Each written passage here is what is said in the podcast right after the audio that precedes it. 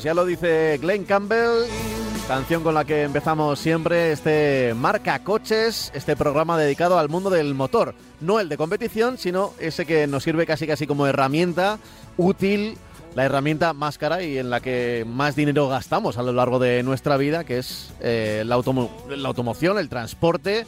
eh, ya sea comprado o, o alquilado o ya sea con, con un billete de avión, por ejemplo, pero el transporte siempre está ahí y nosotros hablamos en concreto de los coches, del coche nuestro de cada día. Y cuando digo nosotros, me refiero a mí, al que te habla, a Pablo Juan Arena, pero también a Francis Fernández, que como siempre nos acompaña. Hola Francis, muy buenas. Hola, ¿qué tal? Buenos días, Pablo. Eh, ¿Qué tal ¿Qué la tal? semana? Bien, con mucho calor. Bien, mucho Con- calor, con, ¿no? Con muchísimo calor, un calor de, de- de morirte, vamos. Ya. Eh, yo reitero las, las eh, eh, instrucciones, vamos, no, los, los, los consejos Sí. que dimos la semana pasada de, de hablar de- de- del tema del calor, que hay que tener mucho cuidado con el aire acondicionado, hay que tener mucho cuidado con, con cuánto tiempo conducimos y bueno y, y evitar las horas eh, como decían antes evitar las horas de- centrales del día porque los coches aunque nosotros vamos dentro muy calentitos pero los coches sufren mucho cuando Sí, la temperatura reciben. es excesiva Reciben, reciben. Incluso yo hasta recomendaría siempre, dentro de lo posible y dentro de nuestras posibilidades, eh, no sé, a veces vamos a un lugar de, de costa, ¿no? Eh, y dejamos ahí el coche apalancado una semana, claro, como, Sí, bueno, se va a quedar ahí quieto, pero claro, está en una, en una campa o está al sol. Sí, sí, y sí. bueno, como no lo voy a utilizar ni hoy, ni mañana, ni pasado, pues no pasa nada, pero el coche ahí está recibiendo mucha temperatura y... ¿Sabes bueno, lo que- eh, A, veces a- a- no, no, no hay una solución clara, porque es... Claro. do- do- ¿Dónde hay una sombra, no? ¿Dónde Claro. encuentro una sombra? Pues bueno, Claro, es un problema, pero los coches reciben una insolación salvaje. Sí. Y, y todos hemos visto por la calle pinturas metalizadas de estas que se les levanta el barniz y están los coches como si tuvieran, como si estuvieran enfermos. Sí. Tienen una, una descon- como si tuvieran desconchones en la pintura, que en realidad es el barniz de la pintura metalizada. Y, y eso es porque el sol es.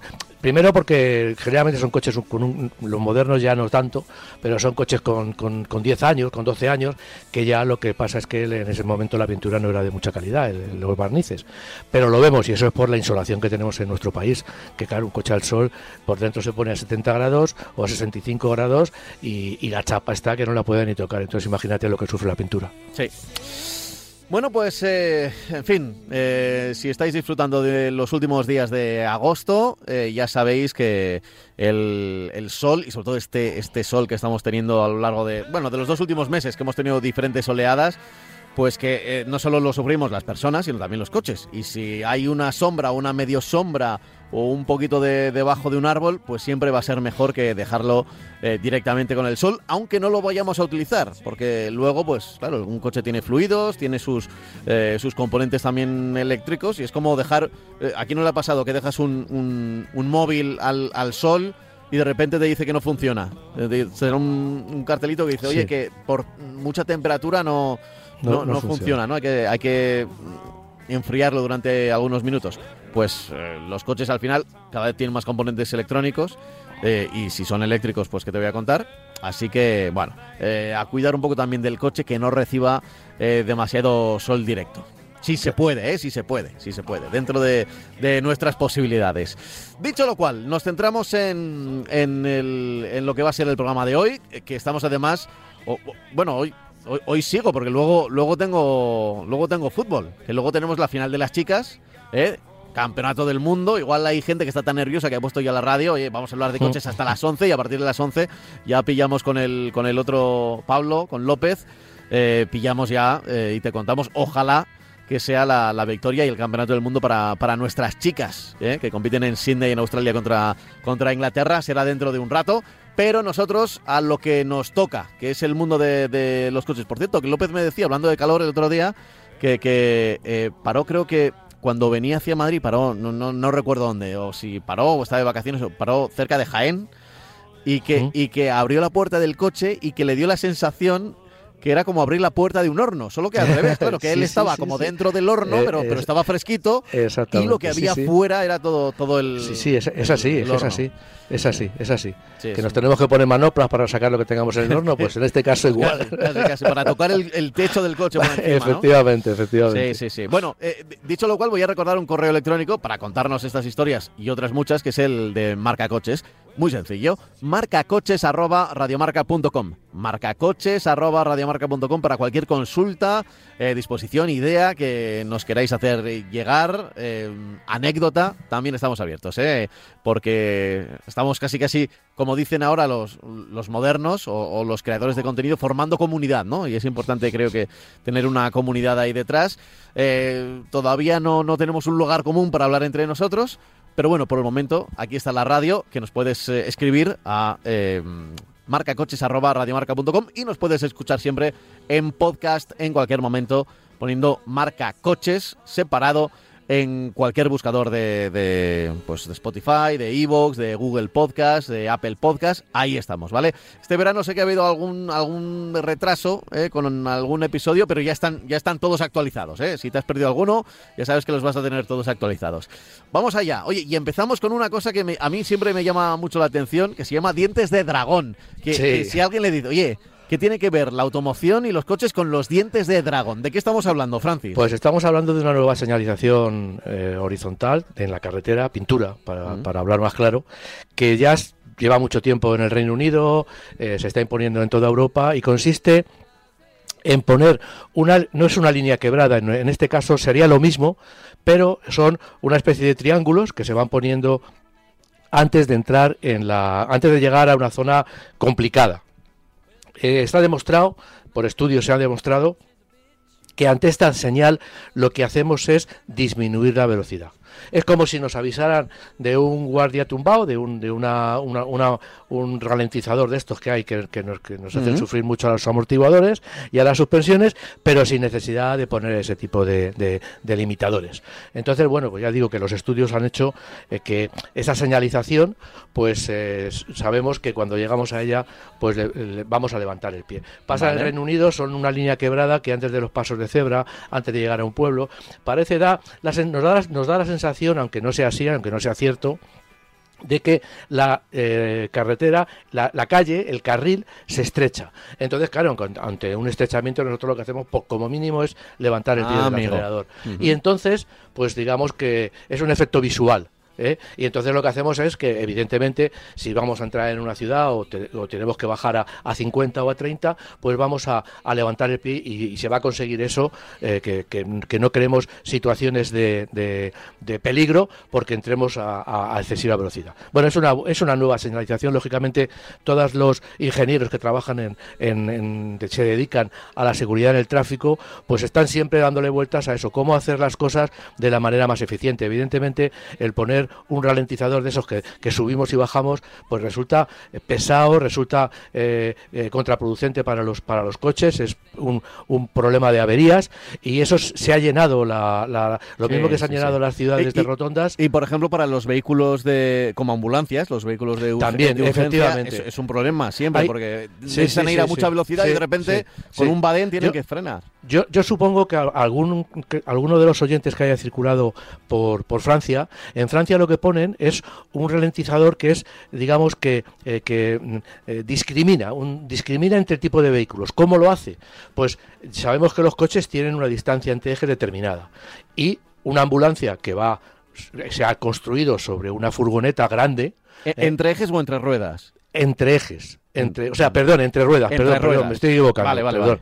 No, no la batalla, sino las vías. Eso es. Entonces lo que sucede es que el coche va, va circulando, tú no puedes salvarlo porque aunque lo intentes meter entre las ruedas, hay una rueda que se va a subir sí o sí, pero las ambulancias los pueden salvar eh, porque son llevan la distancia entre, entre las ruedas de un, de un eje es mayor. Entonces, bueno, pues son una especie de rectángulos cuadrados Sí. eh, con, con un, Yo, un yo los he visto, yo los he visto aquí, ¿eh? Yo los he visto También aquí. los hay en España. Sí, Yo es que sí, por aquí por donde Creo yo que se muevo- llaman berlineses. Creo que, Pues- eh, eh, o me suena a mí que tenían el nombre de la ciudad de Berlín De incluido. Berlín, Sí, puede ser. Sí, pero, Yo- yo- pero no, no, no, no recuerdo ahora mismo dónde ni si siguen colocados, ¿eh? pero eh, sí que es verdad que cerca de hospitales, por ejemplo, cerca de complejos hospitalarios, los creo que los he visto más. se Los ponen, ya más. digo, para discriminar, porque Claro, ca- ambulancia- camiones o ambulancias. Claro, sobre todo las ambulancias. Sí, los claro, está hecho para las ambulancias. Está hecho para las ambulancias porque pasando los conductores pasan, lo meten por el centro y no tienen ese problema de que se mueva todo el interior como se mueven regularmente o habitualmente cuando pasamos por un guardia tumbado. Porque además, como eh, cada cual hace eh, esto- estos ralentizadores, eh, los hace cada ayuntamiento como le da, como le se tiene bien a entender, pues los hay que ponen esas piezas negras que sobresalen y pegan un golpe enorme en la, en, la suspensión. Otros son unas mesetas, que eso quizás sea lo más, lo más eh, lógico, que pongan una meseta y encima el paso de cebra. Entonces la meseta lo que hace es que en- tiene una entrada suave y una salida un poco más brusca, con lo cual, bueno, pues vamos a parar sí o sí. O luego, pues directamente un obstáculo que, que ya digo, cada ayuntamiento se inventa, aunque hay una, una normativa, pero cada ayuntamiento manda a la cuadrilla de personas que lo haga y yo creo que no les dan las instrucciones eh, eh, que tienen que darles de, de distancia, de altura, de, de anchura, de toda la, toda la regulación que hay sobre ese tipo de obstáculos en la carretera. Bueno, pues eh, tendremos que acostumbrarnos a esta metáfora, la de los dientes de dragón, eh, que yo creo que se refiere más, no tanto a los dientes de la dentadura, eh, me da a mí, sino eh, eh, siempre los dragones se han dibujado o se han imaginado con... bueno, Echando fuego. Sí, echando fuego, sí, eso sobre todo, pero, pero en, en la espalda, como con... Sí, efe- como- efe- que- efectivamente. Que, que de nuestra, lo que serían efe- nuestras vértebras aparecen como unos triángulos, sí, ¿no? Pues- sí, sí, efectivamente. No, seguro que tienen, también, seguro sí, que tienen algún nombre, ¿eh? con los Eh, dinosaurios eh, y eh, demás. Exactamente. Seguro que tienen algún nombre, yo creo que se refieren más a eso que El- a, a los propios dientes. ¿no? Exactamente, los dragones, ese animal mítico, pues se les dibuja exactamente con una, una línea de, de- dentada de- encima de la columna vertebral. Efectivamente, eso es. Vale, bueno, pues eh, dich- dicho queda, que si alguien eh, lo ve eh, y no lo estudió, no aparecía en su código cuando, cuando estudió, que es una, eh, Efectivamente, es una cosas. nueva incorporación. Como, a- como, ta- como al código. tantísimas cosas. Sí, sí, sí, hay que, hay que renovarse Hay que- de vez en cuando. exactamente, exactamente. Hay que renovarse. Oye, eh, vamos a hablar hoy mucho de, de coches, ¿verdad? Sí, de modelos. Por ejemplo, mira, vamos a empezar. Precios del Toyota. De, Sí, de- ¿te de- acuerdas? ¿De qué modelo? Pues del CHR. ¿Te acuerdas, que la CHR, semana, vale. CHR, ¿Te acuerdas que la semana pasada hablamos del Toyota? Ujú.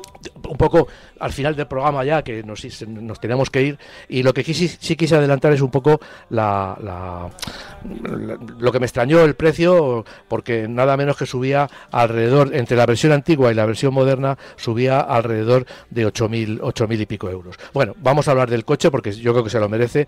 Es uno de los coches más avanzados que ha tenido nunca eh, Toyota a nivel de, híbridos. Eh, es un coche que ahora, lo mismo que el Corolla estrenó la, la nueva eh, sistema, la nueva plataforma de hibridación 5.0, pues ahora también esta hibridación, este sistema de hibridación nuevo, moderno, eh, avanzado, se lo ponen al CHR, que es, es ese coche que tiene ese aspecto tan extraño al principio que nos extrañaba, pero que ha tenido un éxito de, de ventas impresionante, ¿no? Eh, a pesar de los defectos que tiene, pero el estilo yo creo que es un coche que se ha comprado porque en eh, ese diseño tan espectacular y tan especial, tan, con tanta personalidad, pues eh, ha, entrado muy, muy rápido en, en los conductores. ¿no? Eh, tiene 4,36 metros de longitud, por lo tanto es, una, es un sub pues, de, de dimensiones bastante recortadas. Es la segunda generación de este modelo, como digo. Y, y bueno, mm, eh, eh, se, se mete en un segmento en el que, bueno, como yo digo, el más tonto hace relojes, ¿no? Eh, por lo menos en nuestro país es un segmento muy, muy, muy competido, ¿no? Ha, registrado unos enormes éxitos de, de- de ventas, ha vendido hasta junio, hasta, hasta este mes, ha vendido 10.748 unidades en España, es uno de los coches más vendidos que aparece regularmente entre los 10, incluso diría yo que regularmente los 5 mejores coches a nivel de, ventas, y es un 25%, para que veamos eh, la importancia de este coche para Toyota, es un 25% de las ventas de la marca, Ten- teniendo en cuenta que tiene un, un Yaris que está yendo, sobre todo el Yaris Cross, está yendo muy bien en el mercado, y un Corolla que, también se vende mucho, pues el 25% de las ventas entre una gama tan amplia como la de Toyota, pues yo creo que, es, refrenda un poco lo que estamos diciendo, ¿no? Eh, se ofrece con dos niveles de acabado en, el, en, lanzamiento, luego a lo mejor llegan más. Premier Edition, que es este, este equipamiento especial que eh, digamos que, que, es más generoso pero no te lo cobran y luego aparte tendrá su, su, descuento y el GR Sport el, el, el GR Sport lo más el más deportivo. GR Sport cuando lo veamos con ese cuadrado negro y, rojo pues lo pues tenemos que reconocer a los Toyota más deportivos. Tiene dos niveles de potencia como es como digamos que es eh, como es la derivación de, de, la plataforma 5.0 un motor de 140, un sistema híbrido con un motor de 140 caballos y un sistema híbrido de 196 eh, caballos para las versiones 140H y 200H o sea el 200 h son 196 caballos. Y también, eh, como novedad, va a tener un híbrido enchufable de 223 eh, caballos.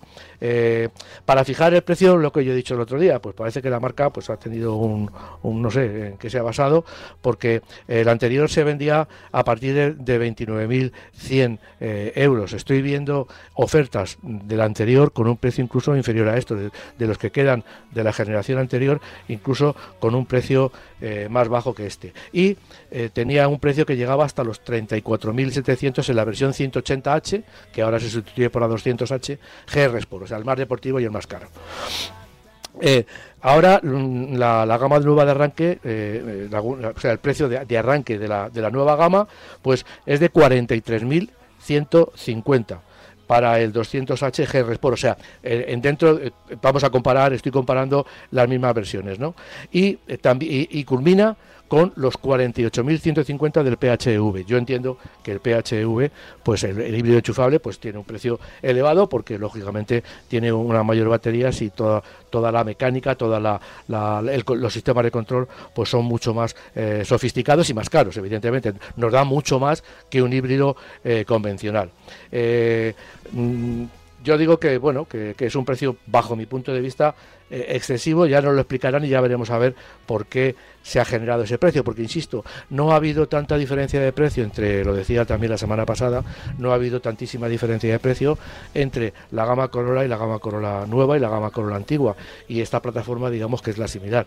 Eh, bueno, habrá que ver a ver poco a poco a ver en qué se basa, porque el CHR también es un coche con un equipamiento eh, muy amplio y ya digo, con una con una eh, tecnología y una presencia y una carrocería que bueno que, que que no justifica. Bajo mi punto de vista, de nuevo les ha salido también muy bien estéticamente. A mí me parece que el estilo ha mejorado mucho. Tiene una distribución de pintura, que ya lo hemos dicho muchas veces, que puede tener la parte trasera pintada de otro color, la parte delantera de, colores metalizados y la parte trasera con un negro también metalizado.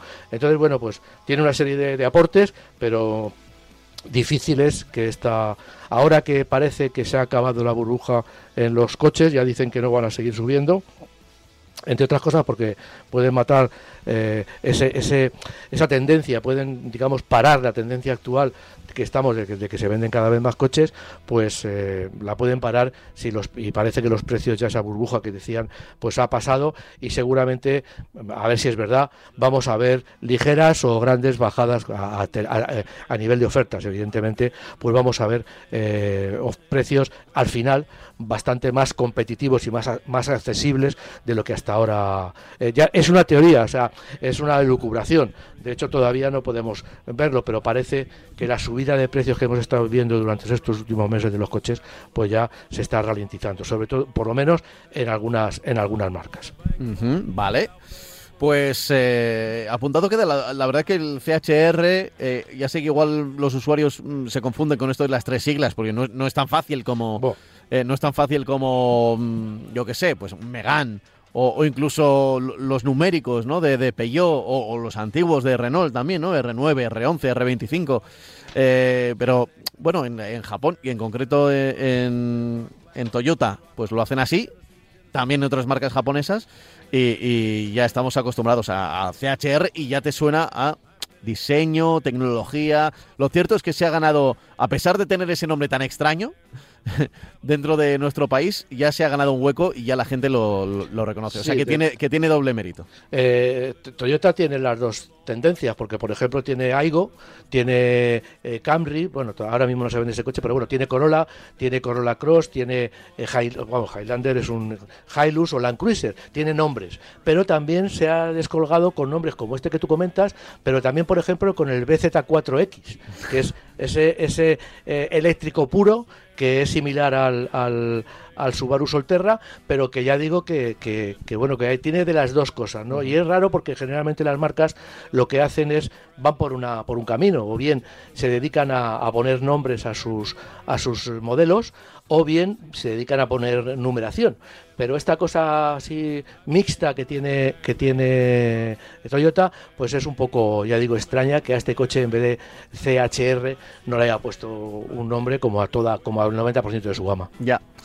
Eh, bueno, eh, vamos a seguir hablando de modelos y de modelos eléctricos, porque también tenemos que comentar eh, la gama electrificada de Peugeot. Porque, Pues sí. porque no nos tenemos que perder eh, en, en dónde coloca la electricidad cada, cada marca. Y, y, ahora, y ahora me explicaré, después de que tú me cuentes cómo, cómo lo tiene Peugeot. Bueno, eh, eh, tiene, di- digamos que es el centro de, de actividades del grupo Stellantis. Es decir, eh, no no es que no haya otros centros de desarrollo tecnológico dentro de las otras marcas, es decir, Opel tendrá su centro de desarrollo, pero lo que sí es verdad es que ahora hay un centro, una, una, eh, un edificio central, por decirlo de alguna manera, donde se desarrollan las tecnologías. Opel, lógicamente, y Jeep, y Fiat, y todas las marcas que forman parte del grupo eh, Stellantis, pues tienen, lógicamente, eh, mucho que decir en lo que es el diseño. Pero un poco como pasa en el grupo Volkswagen, tienen una, una especie de, de almacén de componentes y ellos cogen los componentes que más les interesan o lo que les dicen que cojan, por aquello de eh, abaratamiento de costes a, la hora de producir muchos, muchos, muchos motores de, este tipo o muchas baterías de este tipo. Y entonces, bueno, pues, pues Peugeot, lo dicho, eh, hablamos de Peugeot en concreto, eh, tiene una, está dando unos pasos de calidad hasta, hasta la completa electrificación de su, de su gama. Para ella ha establecido, establecido diversas versiones, ha realizado, desarrollado diversas versiones que se incorporan a sus 2008, 3008, 5008 y 508. Eh, O sea que son los las versiones que ya conocemos, pero con electricidad. Sí, efectivamente. El pequeño, que sería el 2008, es un coche de 4,30 metros y se sitúa en, en- en la base de la gama eh, sub eh, de, la marca. Eh, eh, no sé si en un poco tiempo o en mucho tiempo la marca sacará un sub más pequeño, pero yo sinceramente lo dudo que Peugeot saque un sub más pequeño. Este es un motor eléctrico más potente, ahora con 156 caballos, que se une al motor que ya existía de 136 eh, caballos. Sustituye a la batería para alcanzar 402 kilómetros de autonomía. O sea, estamos hablando de un coche que ya tiene dos versiones eléctricas, versiones eléctricas 100%. Sus precios eh, en los dos acabados eh, son de 39.640, estoy hablando del de 156 caballos, para el Active y de 40.740 para el Allure. Luego tiene también otra versión más deportiva 40 por 42.940, la que llama eh, GT, y también una First Edition para por 44.930 euros. O sea que ya estamos hablando de que dentro de esta gama, dentro de la gama de todos los fabricantes, los coches eléctricos ya están, ya están no es una versión concreta, una versión especial ahí que lo sueltan y bueno, tenemos este coche eléctrico. No, no, ya están empezando a más motor. Hay muchos fabricantes que ya lo hacen, pero eh, será el futuro de, la electrificación, más versiones, más eh, motorizaciones para eh, tracciones diferentes, en fin, esto ya está llegando a los fabricantes más generalistas. Por otro lado, como lo comentamos hace pocas semanas, pues el 3008 y el 5008, y el 5008 los dos eh, sub más grandes, reciben un sistema mild hybrid de 48 voltios, con caja de doble embrague. Eh, en vez del convertidor de par, se elimina la caja de cambios esa de 8 velocidades y se sustituye por una eh, caja de doble embrague. Yo entiendo que esto responde a un abaratamiento de, de costes, porque desde luego yo no creo que una caja de cambios de doble embrague eh, ma- mejor rendimiento que eh, la caja de cambio la caja de cambios con convertidor de par de ocho relaciones ¿no? Eh, se anuncia que, que con este sistema se homologa un consumo de un 15% eh, en combinado 2,5 litros, eh, menos 2,5 litros en ciudad y 0,7 litros en carretera. Bueno, aparte del, abaratamiento de costes, pues eh, mm, en teoría las cajas de cambio de embrague gastaban menos. Ha habido un tiempo en que las cajas con convertidor de par, al meterle 7, 8, 9 marchas, gastaban también bastante menos. Y ahora, bueno, yo creo que además de eso, influye el sistema eh, híbrido suave de, con la batería de 48 voltios que nos va a suponer un ahorro, que nos supone un ahorro de combustible porque eh, ayuda en determinados momentos al funcionamiento del vehículo. Y luego, por último, el 508, que es la berlina tradicional de la marca, que también está teniendo por su, por su estilo y por su calidad una, una excelente eh, demanda, eh, pues pasa a ofrecer un PHV, un híbrido enchufable más potente en sus dos carrocerías, con, con 180 caballos de potencia. Tiene 60 kilómetros de autonomía y se sitúa, digamos, en el escalón de acceso del 508 eh, híbrido enchufable, que tiene ahora eh, digamos, se sitúa en el, escalón de acceso por debajo, que tiene ahora tres niveles de potencia, 180, 225 y nada menos que 360 caballos. Bueno, eh, los precios de este, de, estos, de este modelo son de 47.810 para la LUR y de 50.060 euros para el GT. Insisto, precios del híbrido, eh, del nuevo híbrido enchufable de 180 caballos que se sitúa por debajo de la, en el arranque de la gama, al principio, vamos. Vale, vale. Bueno, em, lo, que decía antes, de dónde coloca cada uno su marca, porque recordemos que en esto ha habido una evolución. Eh, los primeros coches eléctricos de cada marca prácticamente tienen incluso una especie de, marca alternativa. Eh, eh, eran, eran coches especiales, eran coches distintos a los que tenían el resto de su, de su gama. Por ejemplo, BMW, ¿no? BMW tenía la indicación y y eran los coches eléctricos iban por ahí. Incluso Volkswagen eh, con los ID también em, empezó por ahí. Empieza, no, y sigue. ¿eh? Y, y, sigue ahí, aunque es verdad que eh, ha creado el GTE, el Golf GTE, ha creado modelos, en concreto el Golf, que yo creo que era el que más lo necesitaba porque es uno de, los coches que más vende, ¿no? Entonces que, que, es, que le pusieran la, electricidad. pero hay, hay diferentes formas. Mira, por ejemplo... dentro del grupo Peugeot fueron los que empezaron, yo creo que con el 208 puede ser, eh, o 308. 308 eh, y 208 de eléctricos puros. Sí, pero que lo, tenías en diésel, en gasolina y en eléctrico puro. Sí, yo creo el 208 y también el 2008. Y, y, vemos cómo, eh, con lo que nos has contado, cómo el resto de la gama pues se va uniendo a esa, a esa política que a mí también me parece me parece lógica, ¿eh? me parece una evolución lógica de, por parte de las marcas. yo creo que el 90% de las marcas lo que hacen es mantener digamos, su gama habitual de vehículos. Es decir, eh, Peugeot lo estamos viendo, Citroën igual, cuando te meten un, un, electrificado del nivel que sea, pues te mantienen el coche, la denominación habitual.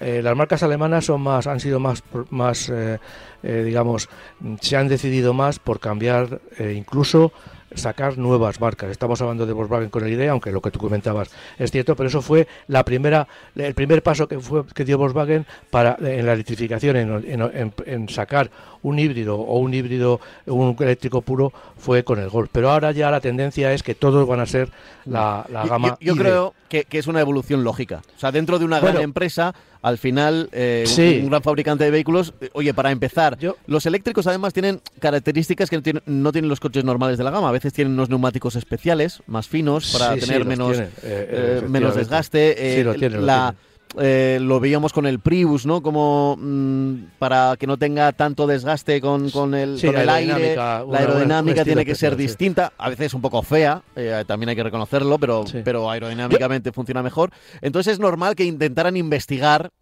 eh, en esa investigación y desarrollo, eh, pues los que los primeros eléctricos fueran como independientes del resto de la gama, pero que poco a poco pues se fueran mezclando como así está ocurriendo en Peugeot, ¿no? Por ejemplo, sí, sí, en, Kia, en Hyundai. Yo, creo que va a haber va a haber esas dos esas dos tendencias el tener una marca rara como, vamos, rara, una marca diferente, como por ejemplo Volvo ha sacado Polestar, eh, eh, en fin, hay muchas, hay muchas marcas que están sacando una nueva línea de producto diferente, ¿no? Pero lo suyo, y yo creo que, que mm, Volkswagen no creo que vaya a cambiar, pero otros fabricantes, eh, tú has puesto un muy buen ejemplo con los i de, Volkswagen, de Volkswagen, perdón, de BMW.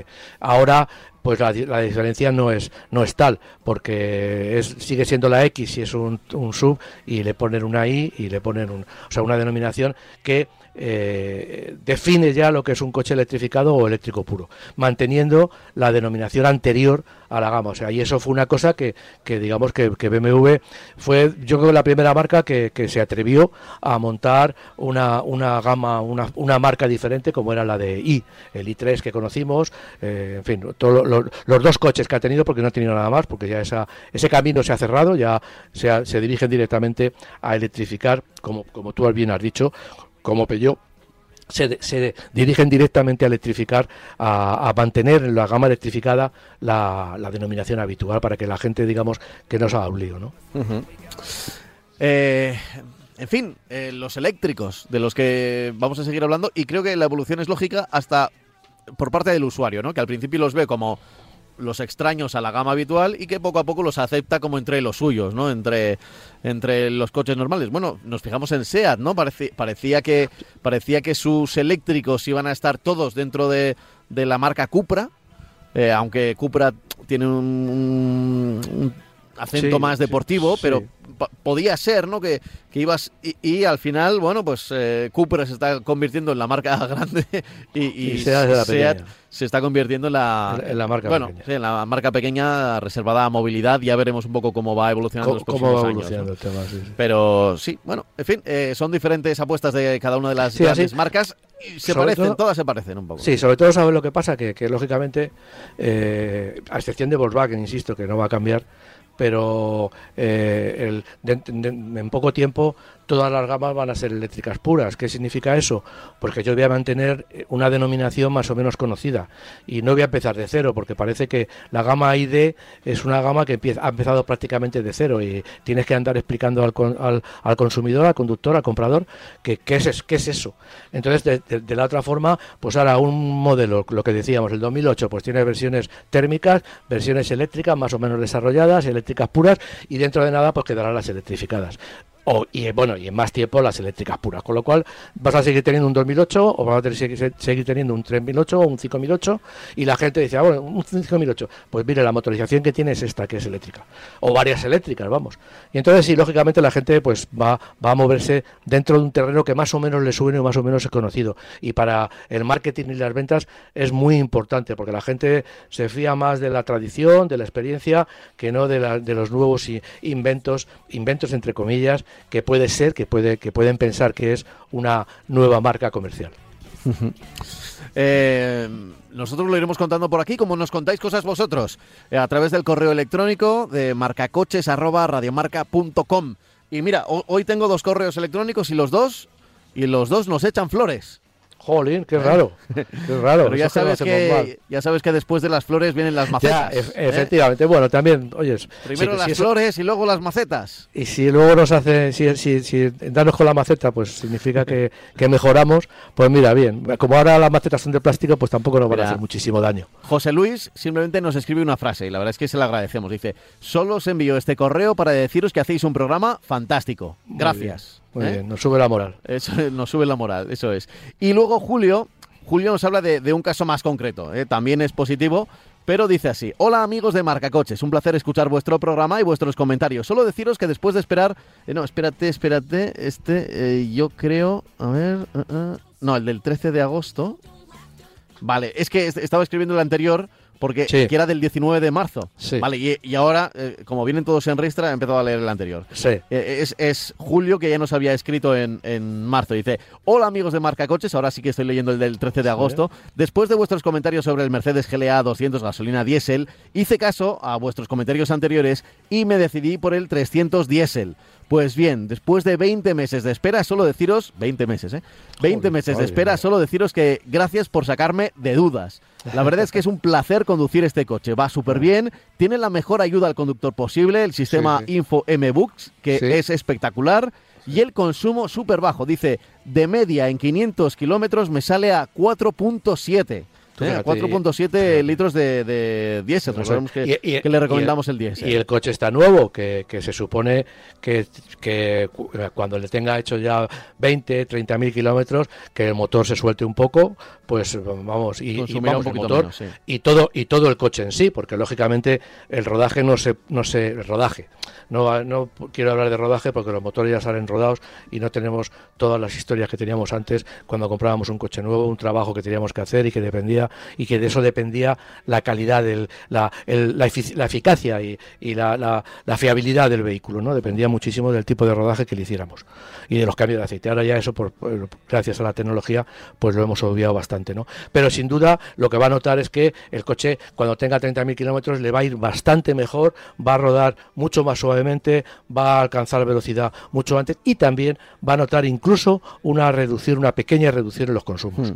Dice, lo dicho, muchas gracias por vuestros comentarios y que sigáis muchos años con el programa. Sois geniales, lo firma Julio y nos alegramos un montón de que Julio, que ya nos había escrito, mira, lo tengo por aquí ahora en la ristra de, de mails, Sí. varios mails en marzo que ya nos decía que, que había, eh, había adquirido el coche y demás, así que bueno, pues nosotros nos alegramos muchísimo. Sí, sí. Y Eh, plazos de entrega, ¿eh?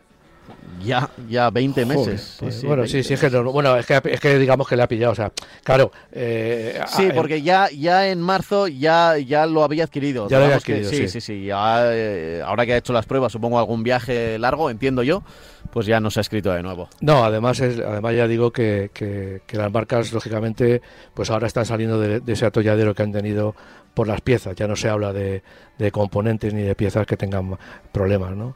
Entonces, bueno, pues ahora precisamente nos encontramos con el, con el problema de que el otro día leí la noticia y que lógicamente afectará a la industria del automóvil, que eh, China está en recesión. ¿Por qué? Dice, porque tiene fabrica muchísimo y no hay mercado. Ah, por cierto, por cierto, que, que, mm, em, en esta ristra de mensajes me parece que, que son 10 meses, ¿vale? Ah, No, 10 no, meses, 10 10 meses, meses. sí. Bueno, dice- vale, es igual, es mucho tiempo. eh, En el, porque después respondió sí, con- sí, me sí, sale sí, sí, claro, claro. Bueno, y- 10 y meses. respondió, Oye, que se- os he puesto 20, son 10. De todas maneras, estamos hablando de que en, en- a- an- anteriormente a la, a la- a la pandemia, pues un plazo, depende del modelo, si pedías esto, lo pedía lo otro, pero los plazos de entrega eran mucho menores. eh, esperar eh, tres meses ya era bastante, porque había muchos coches de entrega prácticamente inmediata. Las campas estaban llenas cuando se vendían coches, evidentemente.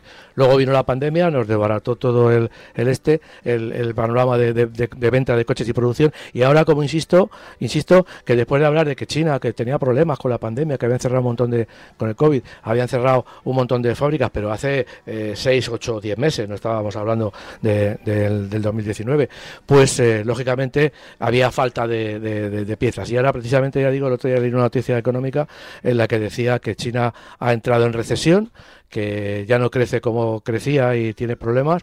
¿Por qué? Pues porque está, está fabricando y no encuentra mercado para sus piezas. Entiendo yo que le pasará también eso con, vamos, seguro, en la industria del automóvil, porque es en todos los países occidentales, digamos, que la industria del automóvil y en China y en Corea, eh, pues la industria de la automoción es una parte muy importante del, del PIB en todos los países, eh, en Europa, en Estados Unidos, en fin.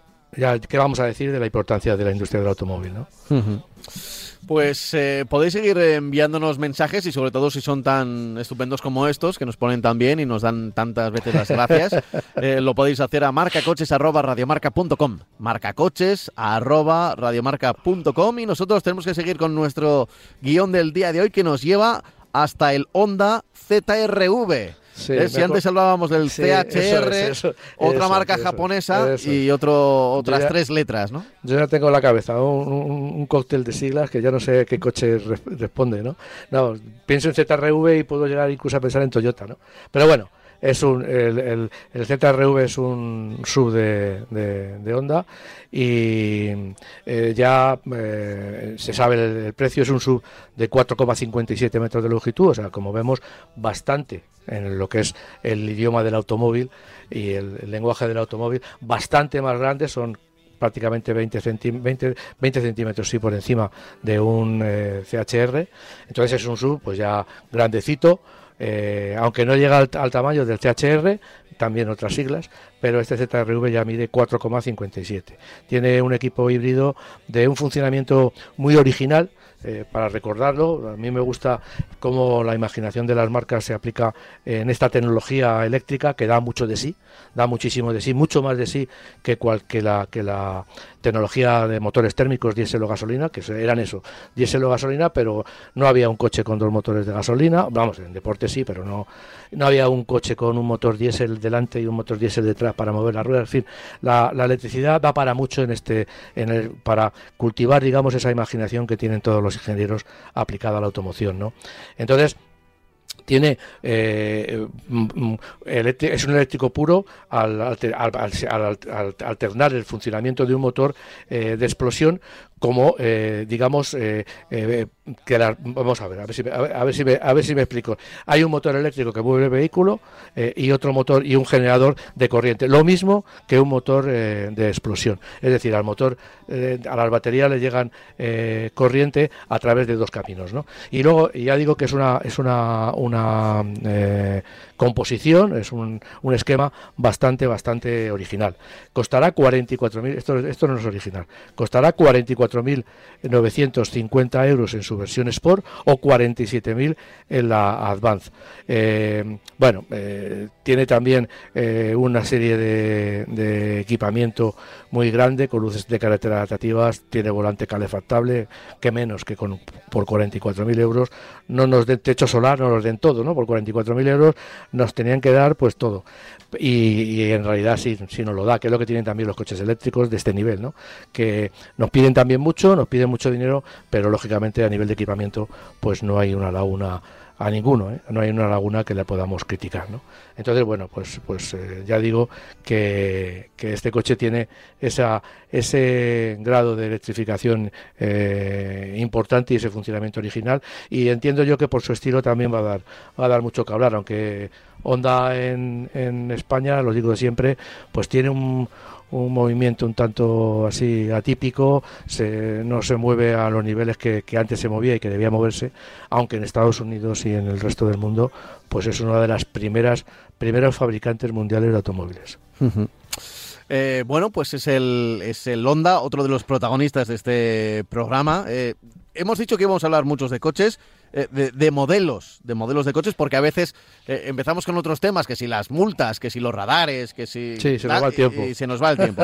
Así que hoy hemos decidido acelerar, nunca mejor dicho, y por ejemplo también hablar del San John Torres. Pues sí, eh, San John nos, da, nos ha dado recientemente una excelente noticia. ¿Mm? Porque no es que no es que saque un, no es que el, sacar un nuevo lanzar un nuevo producto sea una noticia eh, es, una noticia importante pero no es una noticia muy destacable porque todas las marcas sacan nuevo producto pero sí es verdad que el San Torres lo que tiene es un cambio radical de la forma de ofrecer vehículos. Estoy hablando primero en el diseño y luego también en la tecnología. Es un coche eh, que el actual propietario eh, KG Group es el actual propietario de San John. Y se habla muy posiblemente de que en un futuro esto abre un paréntesis eh, la casa la marca San John desaparezca y se hable de la marca KG eh, porque ya digo, ha llegado esta marca, este grupo industrial mm. coreano, ha puesto muchísimo dinero encima de, ha comprado la marca Sanjon, ha puesto mucho dinero y, es un gran grupo industrial, como puede ser Hyundai, que Hyundai, para que para quien no lo sepa, es una marca que te fabrica desde barcos hasta centrales nucleares y te hace un, un coche todoterreno, un sub o un coche eléctrico. Es decir, Hyundai Group es una, un conglomerado enorme de, de empresas que ya digo, eh, tiene construcción, tiene barcos, tiene centrales eh, nucleares, centrales térmicas y tiene una, una, industria de automoción también que a la que dedica y está teniendo mucho éxito. Pero ya digo que lo, mismo le pasa a, a Kaji, que tiene Cascaje, que tiene un montón de de industria aparte y lógicamente bueno, pues ha decidido ahora lanzarse a la industria de la automoción comprando eh, San John. el Torres, ya digo, ya lo he dicho, no es un solo sub, es un cambio de, base. ¿no? Eh, tiene 4,70 metros de longitud, es enorme, se sitúa en lo más alto de la gama de momento, en la, zona más alta de la, de la gama. Eh, se sitúa, bueno, en lo más alto está el Rexton, pero bueno, eh, veremos a ver lo que, lo que pasa en un futuro con este producto, porque seguramente el Rexton crecerá un poco tiene 4,70 metros de longitud, el Corando mide 4,45, es mucho más recortado, y luego el resto tiene mide 4,85, ¿no?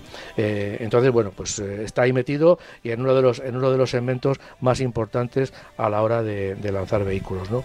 Eh, tiene un maletero de 839 litros, aunque eh, no se indica un poco cómo se ha medido. Ya sabemos que los maleteros, pues lo mismo que todas las potencias, lo mismo que, las medidas, pues tienen, dependiendo de donde estemos, en Estados Unidos, en Europa y sobre todo también dentro de la industria automotriz, pues tiene unas eh, mediciones. Es decir, el, maletero se puede medir llenándolo, de, llenándolo como si fuera un líquido, llenándolo de bolas, es decir, tiene bastantes, varias medidas que se pueden aplicar y cada marca pues coge la que más le interesa. En este caso, estos 839 litros, pues no sabemos si es DIN, ya no sabemos cómo, cómo es, por lo tanto hay que cogerlo con, con, con con pinzas, pero son 839 litros, que es un gran, un gran maletero, eh, por lo menos de momento. ¿no? Eh, hay que fijarse, ya digo, en el diseño, tiene unos, unos eh, ángulos vivos, ahora parece que todas las marcas les ha dado por abandonar los ángulos redondos y, y ahora hacer ángulos mucho más vivos, un estilo, bajo mi punto de vista, muy depurado. También tiene un interior en la que incluye eh, hasta tres pantallas eh, en, frente al conductor y que se desplazan hacia la parte central del, salpicadero, un salpicadero también con, unas formas también poco redondas y bastante eh, angulosas. tiene también otra zona donde van los, los, la zona de la climatización y, en esta tercera pantalla pues lógicamente va el sistema multimedia tiene instrumentación climatización y el sistema multimedia que incluye un montón de funciones. Eh, tiene también, lógicamente, todos los sistemas de seguridad que se han desarrollado y que la gente ahora pues los está pidiendo eh, con mucha generosidad. O sea, la gente, eh, yo he notado que, lo que busca, lo que pretende, lo que busca muchos sistemas de, seguridad, que son, digamos que, la base de, circular tranquilo. Y la verdad es que toda la industria tiene una gama enorme de, este tipo de, sistemas. ¿no?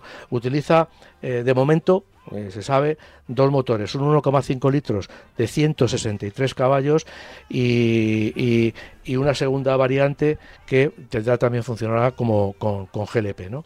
Eh, bueno, entendemos como hace en parte aquí en España, como hacen todas las marcas pertenecientes al grupo Astara, Astana, perdón, pues eh, lo que tiene es eh, una eh, una posibilidad, la posibilidad de montar GLP se hace en nuestro país. O sea, nosotros cuando pedimos un Subaru o un San y lo pedimos con GLP, lo que hacen es que nos lo montan directamente en España. El coche no viene con GLP de fábrica, ¿no? Lo, lo cual es un poco normal, porque lógicamente hay en países que no se utiliza. Llevará cambio automático manual, y tracción delantera o eh, total.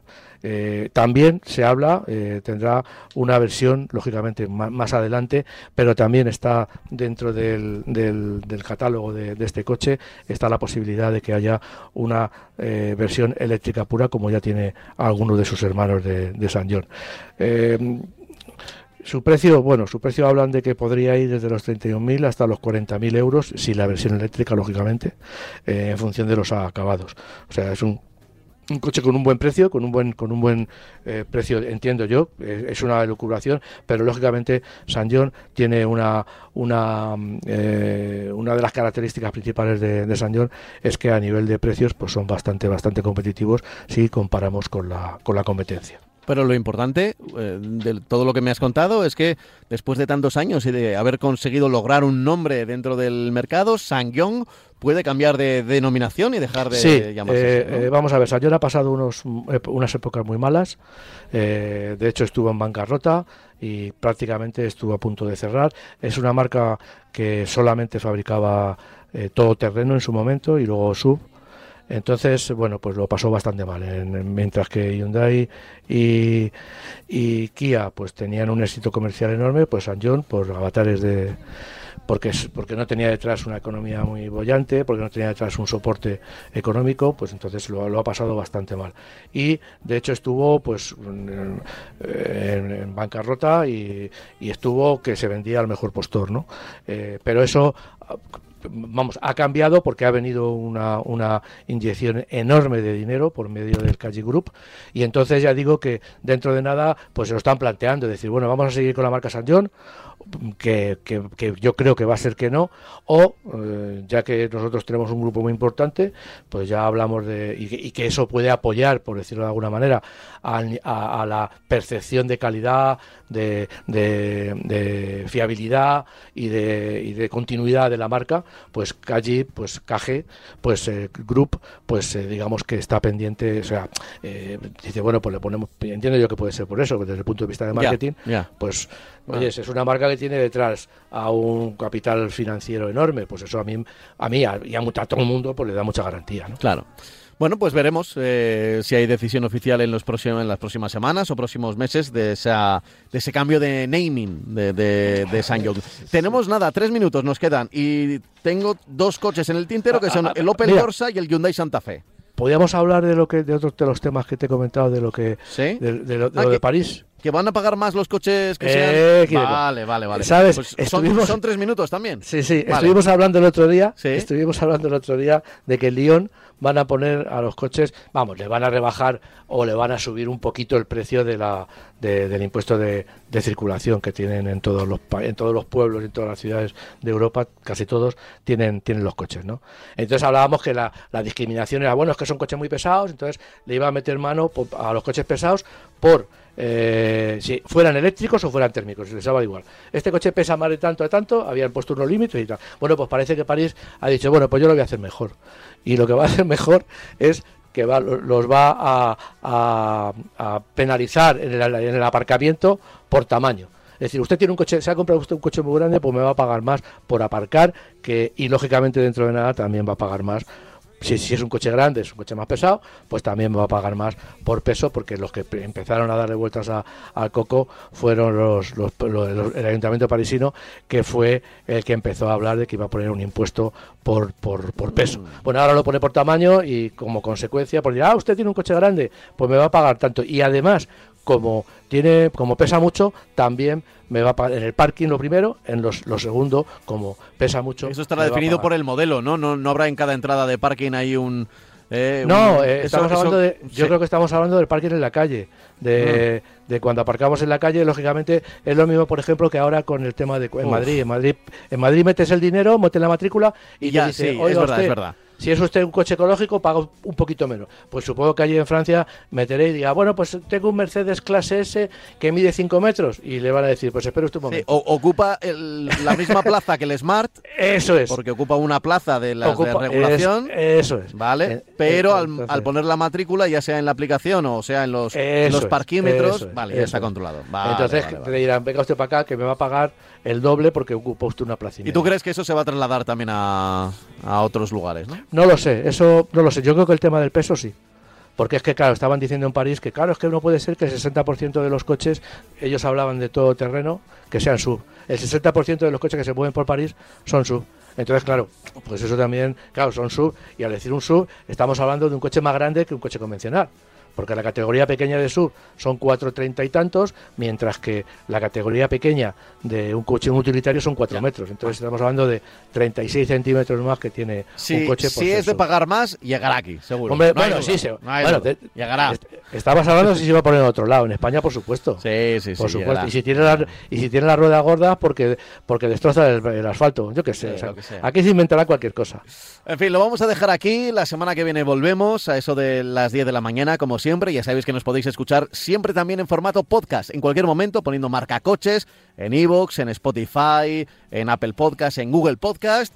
Y ahora enseguida yo no me levanto de este estudio porque llega por aquí a Pablo López y conectamos con eh, Australia, donde me dicen que ya tenemos ahí además novedades en el equipo español, así que enseguida empieza ya nuestro marcador mundial con las chicas, ¿eh? que lo que han hecho las chicas, Francis. sí, sí, ¿eh? sí. Espero que no te quedes afónico, ¿eh? No, no, que, que queda además un, luego queda un domingo muy largo, pero ojalá Muy que sea un domingo muy alegre. Sí, sí, Como hecho- siempre que tenemos marca motor. ¿eh? Lo han, hecho, lo han hecho muy bien, muy bien. Para que para que los que decían que no que no eso, como el del bar ese que dijo que no ponía la televisión porque Ya, ya.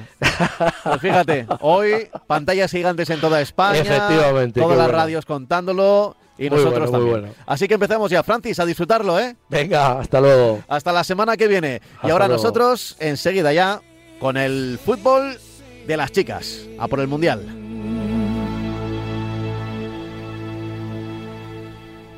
Radio Mar.